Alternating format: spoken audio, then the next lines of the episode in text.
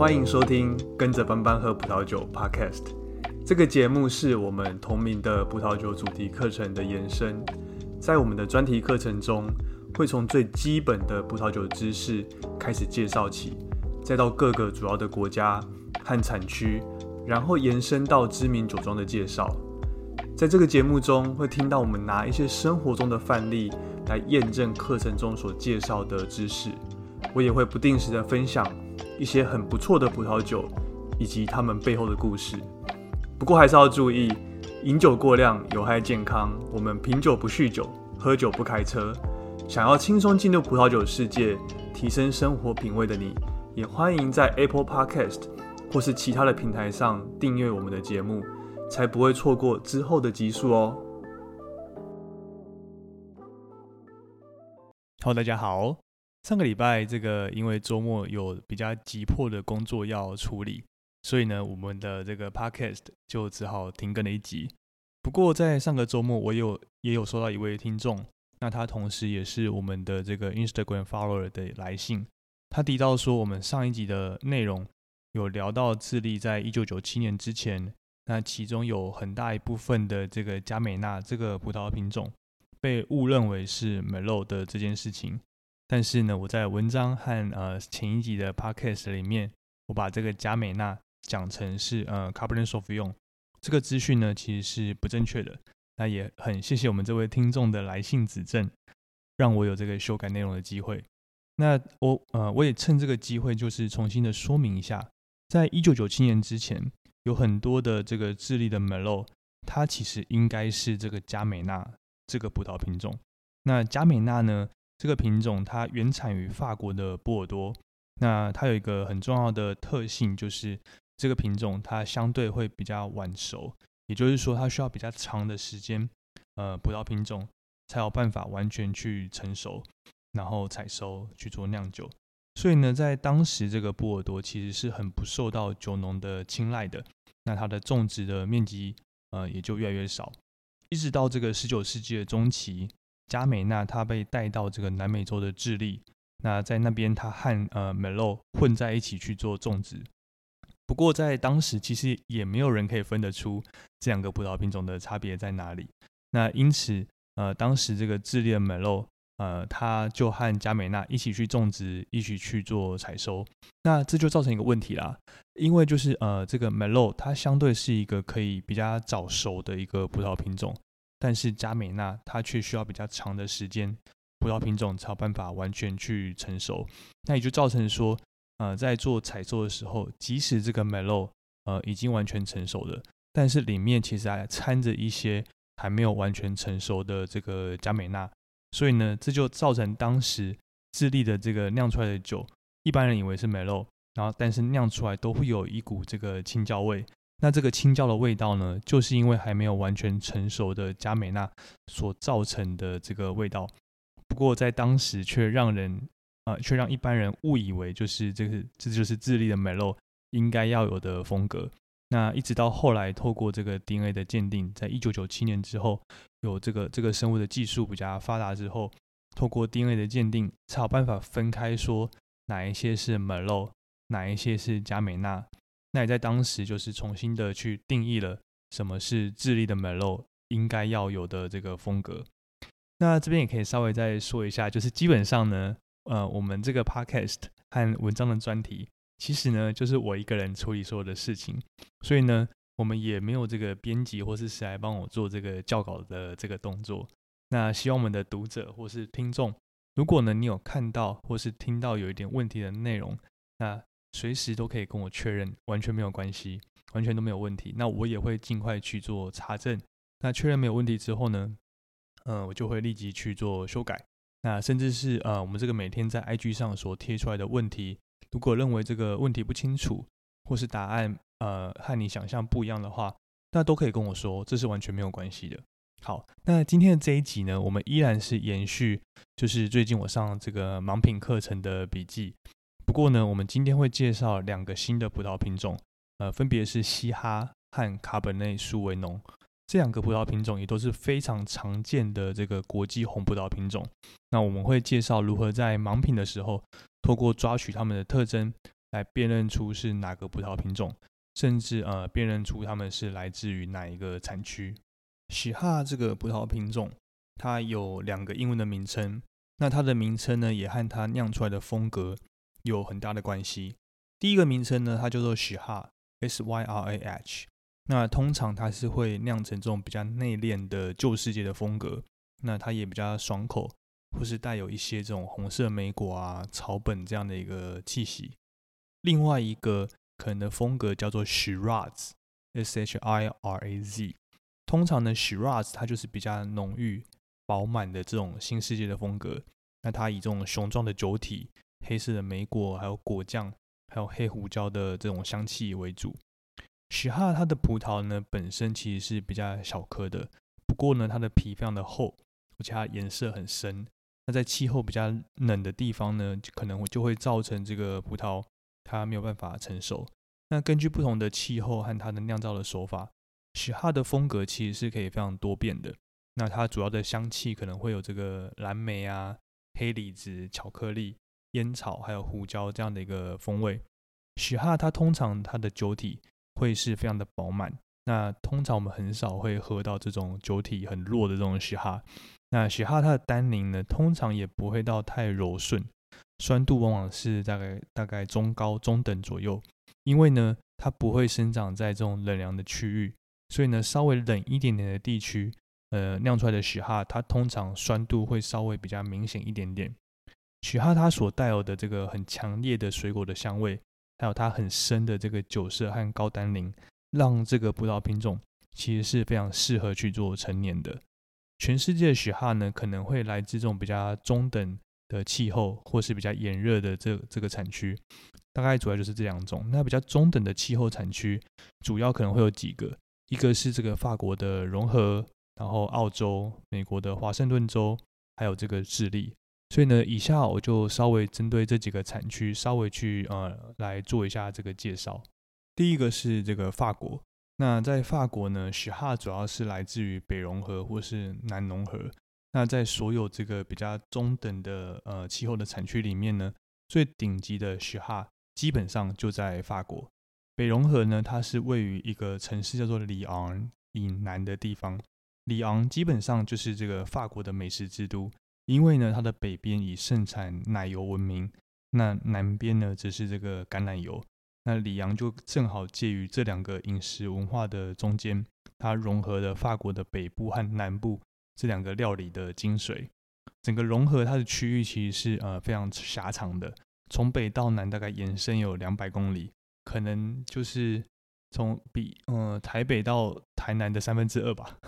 所以这个它的气候差异其实非常非常大的。那有呃越接近这个北边的里昂呢，它的气候越冷凉，那越南边则是越炎热，有很大一个气候的因素，它会会影响到这个融合的呃葡萄的风味，那就是很强的来自北方强劲的这个密斯特风，那它会影响到这个葡萄园的气温。北融合是以这个冷凉风格的雪哈为主的区域，比如说像几个产区，像是呃克罗斯艾米达基、罗地丘，还有这个艾米达吉、圣约瑟夫、呃科尔纳斯这几个产区都非常有名。那往南经过这个南农河呢，某一些地块它的雪哈的表现特别的好，但是很炎热的这个区域呢，通常就不会去种植雪哈，而是改为种植这个 g r a c h 那或是呢，将雪哈和其他的葡萄品种去做一个混酿。有几个南农河很知名的这个雪哈的产区，比如说像是这个教皇新堡或是吉贡达斯。一般的的这个雪哈呢，大概可以成年五到十五年左右。那很顶级的酒款，甚至有办法成年到三十年以上。另外一个在这个中等气候的产区，很重要的雪哈的产区呢，就是澳洲。澳洲是这个 Shiraz 最有代表性的产区，大概是在这个一八三二年的时候，澳洲的这个葡萄酒之父，他把呃葡萄品种引进澳洲的时候呢，Shiraz 就是其中很适应当地气候环境最好的一个葡萄品种，所以呢，在当时就很多的酒庄就以这个 Shiraz 来种植，那在当地他们也会把它做成像是加烈酒这种酒款，那 Shiraz 呢就是在澳洲。很重要的一个葡萄品种。如果我们今天去这个葡萄酒专卖店，或是去这种大卖场，看到这个来自澳洲的酒，有很大的可能性，很大一部分可能就是用 Shiraz 作为这个葡萄品种所酿出来的酒。那呃，在呃当时在呃一八三二年呢种下去的这个 Shiraz 葡萄藤，那到现在很多也变成这个老藤的 Shiraz。不过呢，这个澳洲现在因为它的气候越来越热，那很多酒庄呢。它可能就会慢慢去选择相对比较冷凉一点点的区域，而且呢，因为过去呃之前以前这个澳洲的 Shiraz 酿出来的风格太过于这个饱满，太过浓郁，有时候呢可可能会让人家觉得相对比较不耐喝一点点。所以呢，澳洲现在也开始有一个新的趋势，是开始酿造稍微酸度比较高一些些，然后稍微比较爽口，然后不会像是过去那么浓郁，有点像是感冒糖浆。这种风格的 Shiraz，澳洲几个这个 Shiraz 比较知名的产区，呃，包含这个呃南澳的，像是呃巴罗萨谷，还有伊登河谷，或是呢像是呃维吉尼亚州的这个伊斯寇特产区，或是这个路斯格伦产区，这两个主要的产区。另外呢，在西边的澳洲，西澳洲的这个玛格丽特河，也是这个呃 Shiraz 很重要的一个产区。那典型的这个澳洲的 Shiraz 呢，会多一些像是果酱啊、糖浆的风格，还有这种胡椒、新香料的这样的一个风味。一般澳洲的 Shiraz 要陈年五年左右，可能都不是问题。那品质比较好的 Shiraz，甚至可以陈年到十年，或是三十年，或是更久的时间。再来就是呃中等气候的产区呢，还有就是美国的华盛顿州。美国华盛顿州呢，其实也是属于这个中等的气候。那这边呢，会是以这个法国许哈的风格为主。那主要的产区包括这个哥伦比亚河谷里面的这个呃沃拉沃拉河谷这个产区。那通常这边所产的许哈可以陈年五到十年左右。那更好品质的酒大概可以陈年二十年以上。再来一个就是智利，智利这个产区呢，它主要是以中央河谷的麦坡和这个雷贝河谷这两个产区为主。那在智利所产的许哈呢，酒瓶上通常会标示成许哈 S Y R A H，就是这个法国融合的风格。但是事实上，在智利产出来的这个许哈呢，同时这个许哈和 Shiraz 这种比较旧世界和新世界的风格，其实智利都有在酿。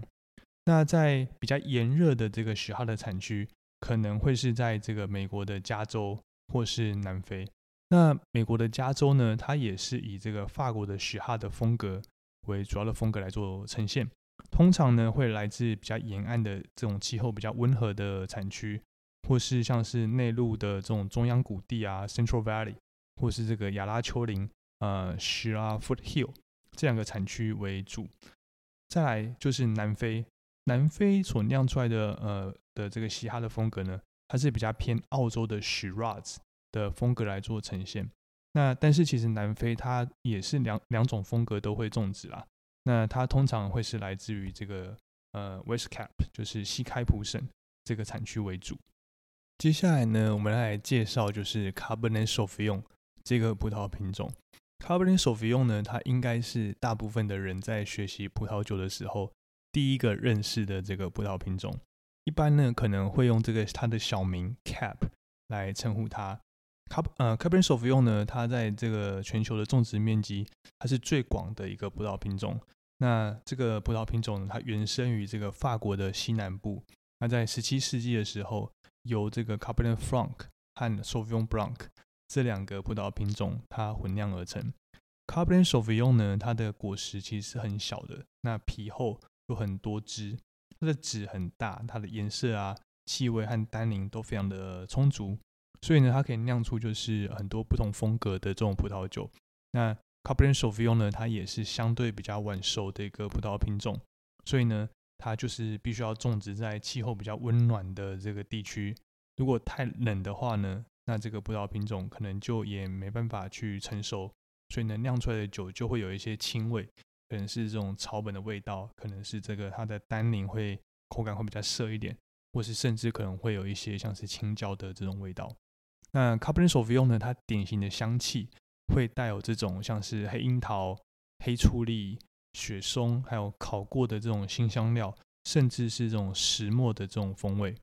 呃，通常 Cabernet Sauvignon 呢，它是不甜的，但是它的酒体非常的饱满，单宁和酸度和酒精度其实都不低。所以呢，这样看起来的话，它的口感上其实和我们刚刚前面介绍的这个雪拉或是雪哈它其实是口感非常接近的。不过呢，它的香气会完全不太一样。OK，那因为这个 Cabernet Sauvignon 的风格，它很符合全世界一般人对于这个红葡萄酒所喜爱或是所期待的这样的一个风格，就是呃酒体比较浓郁啊、饱满呢。尤其是我觉得呃台湾人很喜欢喝这种酒体比较浓郁饱满的这种葡萄酒。那 Cabernet Sauvignon 其实就非常的适合，所以呢，就是你也知道，所以这样我们就知道说，这个 Cabernet Sauvignon 它的经济价值其实是非常高的，因此在全世界它的种植面积就非常的广，有非常多国家都有来种这个 Cabernet Sauvignon。那其中呢，其实又以这个法国的波尔多和美国的加州是 Cabernet Sauvignon 最主要的一个产区。这两个产区的 Cabernet Sauvignon 最大的差异是呢。法国很少会是用这个百分之百的 Cabernet Sauvignon 来酿它的葡萄酒，因为这个 Cabernet Sauvignon 它在法国其实是比较难百分之百去收成的，所以很难有办法做到像是美国那样单宁很柔柔顺啊，然后香气奔放的这种酒款，然后喝起来又有架构。Cabernet Sauvignon 呢，在法国要是在很特殊的状况才有办法达到，所以接下来呢，下面我也分别去介绍几个这个 Cabernet Sauvignon。很主要的产区，第一个就是这个法国。法国呢的 Cabernet Sauvignon 呢以波尔多的左岸为主，因为波尔多的左岸它的地呃它的这个土壤比较多这个碎石和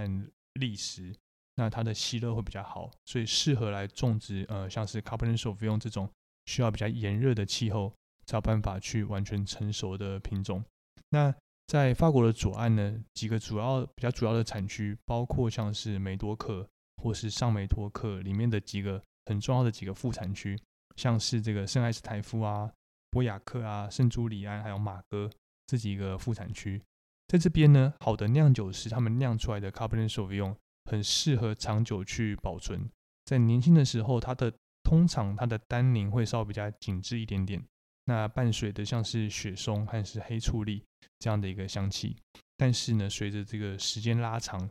单宁会慢慢的变得比较柔软一点，那它的香气也会呃逐渐的表现出来。在这个波尔多呃的温和的这种海洋型气候，有时候呢，其实可能没办法让这个卡呃卡布林索夫用完全的熟成，所以呢，它通常在这边会把它和这个梅洛去做混调。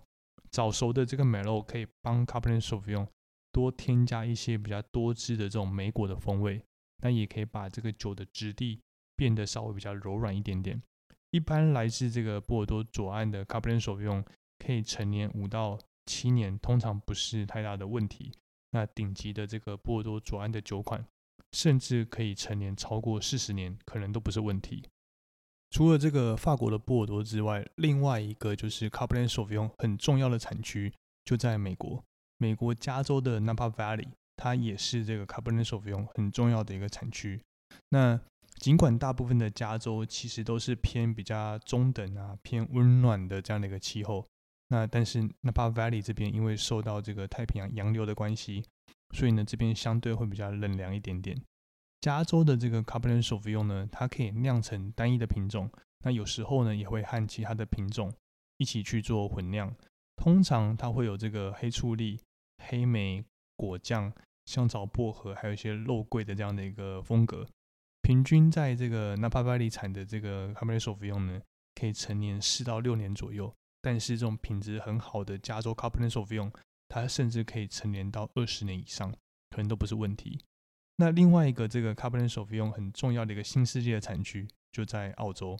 澳洲主要去种植 Cabernet s a u v i g n 的产区呢，主要是在几个，一个是南澳的这个呃库纳瓦拉这个产区，还有西澳洲的这个玛格丽特河这两个产区。那库纳瓦拉它种植 Cabernet Sauvignon，它的历史相对比较长一点点。它大概是从一九一八九三年左右就开始种植第一批的这个葡萄。那库纳瓦拉呢，它的气候相对比较温暖一点点。另外，它还有一个很有名的，就是它得天独特的一个很独特的一个红色的土壤。那另外，在这个玛格丽特河呢，它则是到了大约是一九六零年左右才开始种植葡萄，所以呢，它比这个库纳瓦拉就晚了大概七十年左右。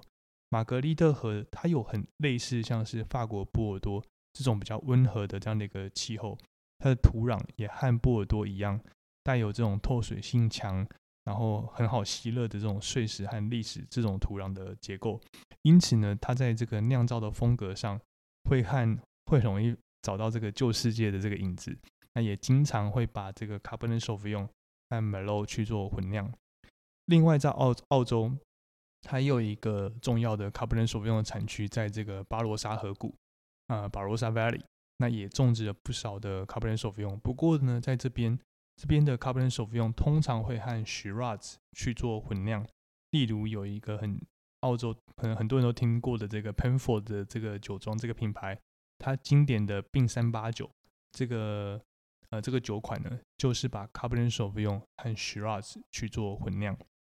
另外就是在这个智利，南美洲的智利也是 Cabernet Sauvignon 很重要的一个产区。那智利主要的这个 Cabernet Sauvignon 的产区呢，其实和我们刚前面所介绍的这个 Shiraz 非常的接近。它它是以这个中央河谷 Central Valley 里面的两个产区，分别是麦坡。和雷贝河谷这两个产区为主，它酿出来的酒款呢，也会带有这个黑莓和青椒的风格。通常这边可以陈年大约是二到六年左右。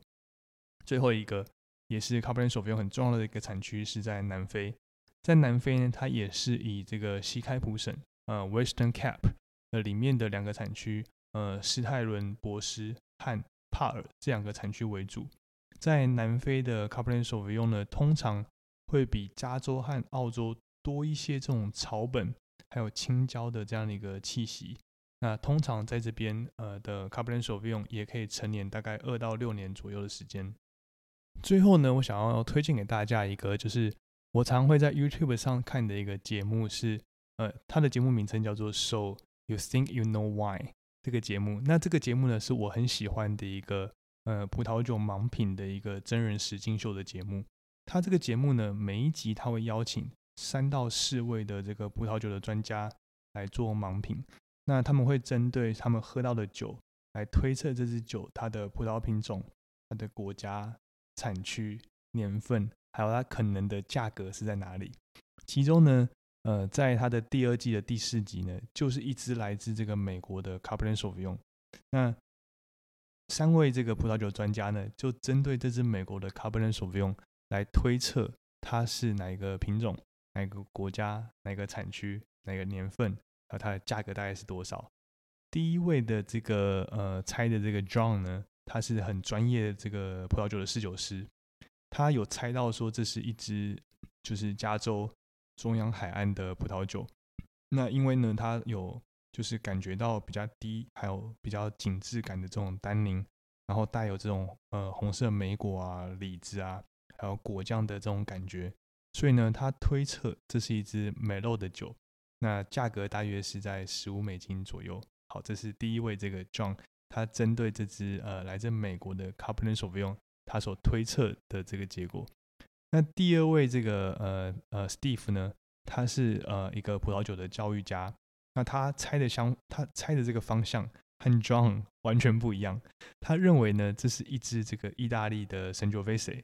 然后呢，应该是在呃呃呃意大利托斯卡尼以外的其他产区的一支 Sangiovese，那价格大约是介于十二到十三块美金之间。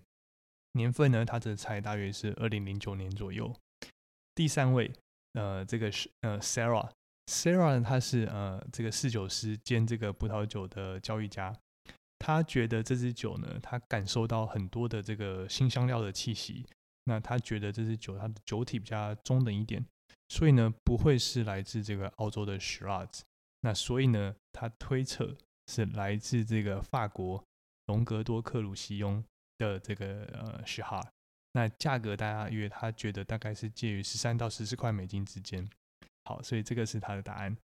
那最后呢，这个答案揭晓，这是一支这个美国呃加州。贝林格酒庄的二零零七年的 Cabernet Sauvignon，那它的价格大约是在十九点九五美金左右。所以呢，这三个葡萄酒的专家他们在做盲品的时候，没有任何一位他猜到他有办法猜到这支酒的葡萄品种。有人猜是 Merlot，有人猜是 Sangiovese，有人猜是这个 s h a 那